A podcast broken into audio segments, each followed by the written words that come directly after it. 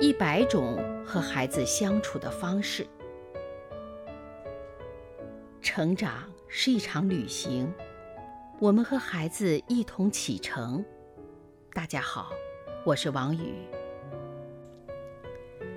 吃饭要顺其自然。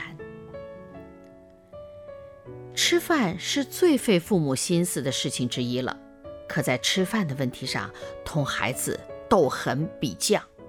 父母没有不败的。有的家长并不逼迫孩子，但他们不知道自己的不良语言暗示也会导致孩子厌食或者偏食。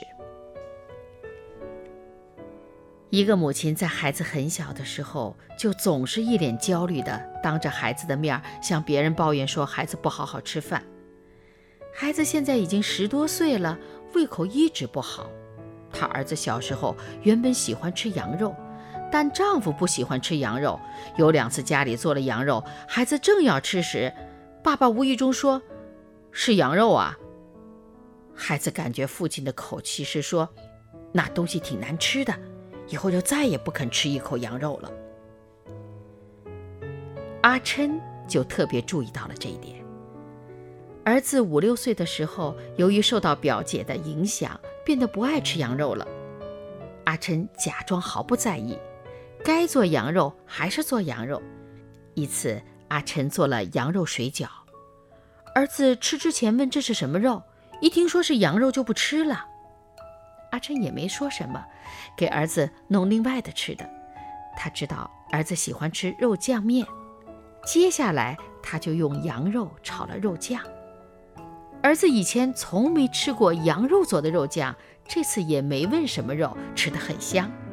吃完以后，阿琛才装着对孩子爸爸说：“今天家里没猪肉了，就用羊肉做肉酱，真好吃。”儿子听到后有些不高兴了，可饭已经进了肚子里了，而且味道也很不错，只好接受了。从此以后，儿子对羊肉总算不排斥了。如何让孩子有正常的食欲？其实非常简单，顺其自然。一个母亲因为儿子不爱吃饭，打电话给乡下的婆婆诉苦，婆婆满不在乎地说：“饿他两天就行了。”当然不一定真要饿孩子两天，但这句话传达的洒脱的理念的确是个法宝，能让孩子吃饭就是香。婆婆一定是以自己丰富的经验悟出了这个绝招的。